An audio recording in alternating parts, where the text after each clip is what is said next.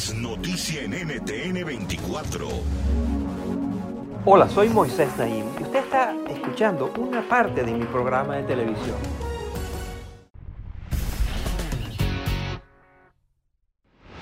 La palabra innovación se ha vuelto tan común y es tan repetida que ha comenzado a perder sentido.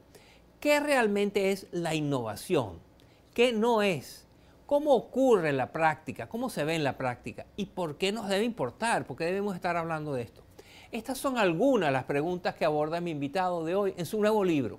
Su nombre es Dan Bresnitz, es profesor en la Universidad de Toronto, en Canadá, donde también es codirector del Laboratorio de Políticas de Innovación Bresnitz es miembro del Instituto Canadiense de Investigación Avanzada, donde fundó y codirige el programa de Innovación, Equidad y el Futuro de la Prosperidad. Bresnitz es autor de tres libros sobre innovación y crecimiento económico. El más reciente se titula Innovación en lugares reales, estrategias para la prosperidad en un mundo implacable. Hoy Bresnitz nos ayuda a entender cuáles son los principales mitos en torno a la innovación y qué deben hacer los gobiernos que buscan innovar. Esta es mi conversación con el profesor Bresnitz. Miren.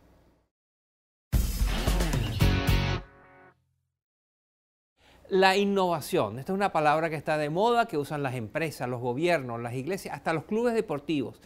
Pero mucho de esto sabemos ahora que es puro bombo de relaciones públicas. Esto son exageraciones. La realidad es que las transformaciones profundas son cada vez menos frecuentes. Y usted ha investigado eso. Cuéntenos. En primer lugar, creo que es muy importante entender que la innovación nos importa porque es la única manera de alcanzar crecimiento y bienestar económico de manera sostenida. Pero, ¿qué es la innovación? La innovación no es invención. Si nosotros, Moisés, vamos a mi laboratorio en la universidad, pensamos en millones de nuevas ideas, patentamos una de ellas y hasta creamos un prototipo, eso es simplemente invención. La innovación es cuando la invención se materializa en el mundo real y debe ocurrir en todas las etapas de producción de todos los productos y servicios. Desafortunadamente, con la pandemia tenemos un ejemplo clásico de la importancia de la innovación. Que se hayan creado vacunas contra la COVID-19 es excelente, pero hay que innovar en toda la cadena de producción, desde la ciencia hasta los envases de vidrio para las vacunas. Pues hasta que no podamos producir miles de millones de dosis cada seis meses y distribuirlas a todo el mundo a un precio realmente asequible, continuaremos viviendo con una mascarilla por el resto de nuestras vidas. Entonces, la innovación realmente importa, pero importa cuando ocurre en la vida real, cuando es continua y cuando logra alcanzar a todos y no solo a ti.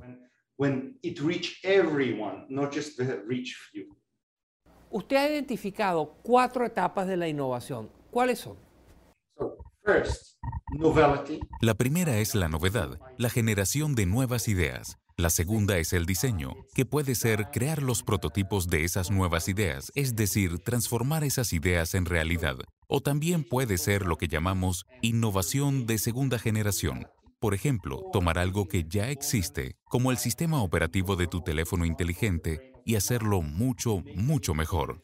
La tercera etapa es la innovación en la producción. Un ejemplo es lo que la compañía taiwanesa TSMC ha hecho con los semiconductores, pues ahora son la compañía que más chips produce a nivel mundial. Y la cuarta etapa es la innovación en el montaje y la creación del producto en sí. Shenzhen, en China, por ejemplo, es la única ciudad en el mundo que puede, cada pocos meses, elaborar decenas de miles de diferentes componentes y materiales para crear esas nuevas máquinas que queremos comprar. Y estas etapas de innovación las vemos en todas las industrias, desde la ropa hasta la salud. Los gobiernos quieren fomentar la innovación y así muchos terminan tratando de copiarse y de recrear el modelo de lo que se llama Silicon Valley. Pero usted mantiene que eso no es siempre una buena idea y que a veces hasta puede ser contraproducente, destructiva. ¿Por qué? Primero, hablemos de Silicon Valley. Esta zona de California se llama así porque allí se solían fabricar semiconductores de silicio y sabemos que ya no pueden hacerlo. Lo primero que ocurrió es que las empresas comenzaron a contratar únicamente a ingenieros especializados en la investigación y el desarrollo, graduados de las mejores universidades. Y a esas compañías ahora les interesa mucho más obtener una salida financiera que los productos o servicios. Es decir, les interesa cotizar en la bolsa o, mejor aún, ser compradas por alguien. Así esos ingenieros obtienen básicamente un boleto de lotería masivo para volverse multimillonarios. Entonces, las únicas personas que realmente se están lucrando en Silicon Valley son la élite de los más inteligentes, los financiadores y tal vez uno que otro chef famoso. Lo único que obtiene el resto de la población son precios de comida y vivienda muy, muy altos. Y eso mismo está sucediendo en la única ciudad que se ha convertido en una especie de Silicon Valley, Tel Aviv, en Israel. De ser la segunda democracia occidental más igualitaria del mundo, Israel pasó a ser la segunda más desigual. Una de cada cinco familias en este país no tiene dinero suficiente para comprar comida al final del mes. Entonces, cuando estoy hablando con legisladores alrededor del mundo, lo que pienso es, en primer lugar, no tienen probabilidades de convertirse en otro Silicon Valley. Y en segundo lugar, si llegaran a triunfar, ¿de verdad quieren ese nivel de desigualdad en la sociedad? ¿Es esa su visión de éxito? Entonces, pongamos que un mandatario en alguna parte está viendo el programa, lo llama y le dice, escuché lo que dijo y quiero ayudar a mi país a ser más innovador y más disruptivo. ¿Qué tengo que hacer? ¿Qué le contestaría a usted?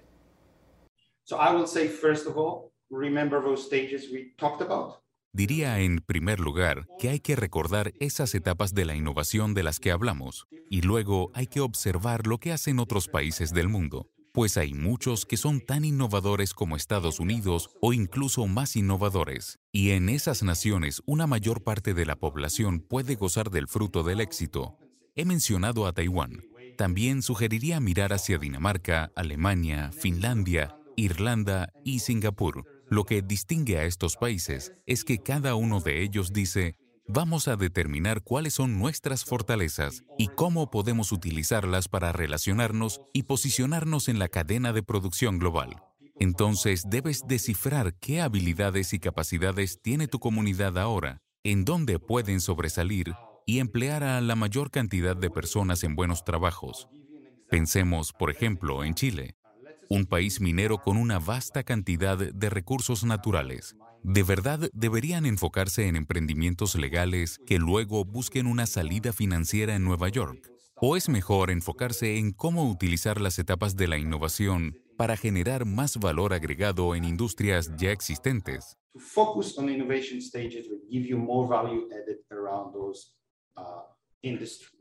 Ninguno de los países que está en su lista de los países más innovadores es de ingresos medios o bajos. Pero ¿hay alguna parte del mundo en desarrollo donde esto no sea así y realmente estén haciendo contribuciones al nivel del que estamos viendo en los países más desarrollados? Estoy un poco en desacuerdo. Si consideramos los ejemplos que te di desde Taiwán hasta Singapur, vemos que hace una o dos generaciones, cuando decidieron innovar, sus sociedades eran muy pobres.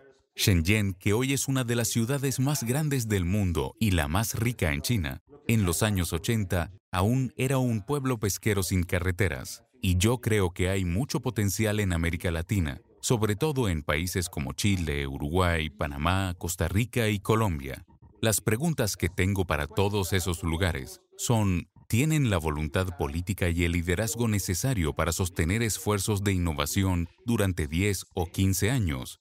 Y si no, pueden construir las instituciones que mantendrán esos esfuerzos, sin importar quién esté en el poder. Dan Bresnitz es profesor de la Universidad de Toronto y autor de un fascinante libro titulado Innovación en lugares reales, estrategias para la prosperidad en un mundo implacable.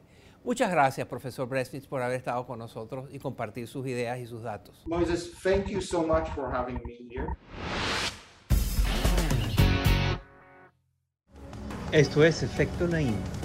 Se puede ver todos los domingos por NTN 24, a las 6 de la tarde en Washington, a las 6 de la tarde en Bogotá y a las 3 de la tarde en Los Ángeles.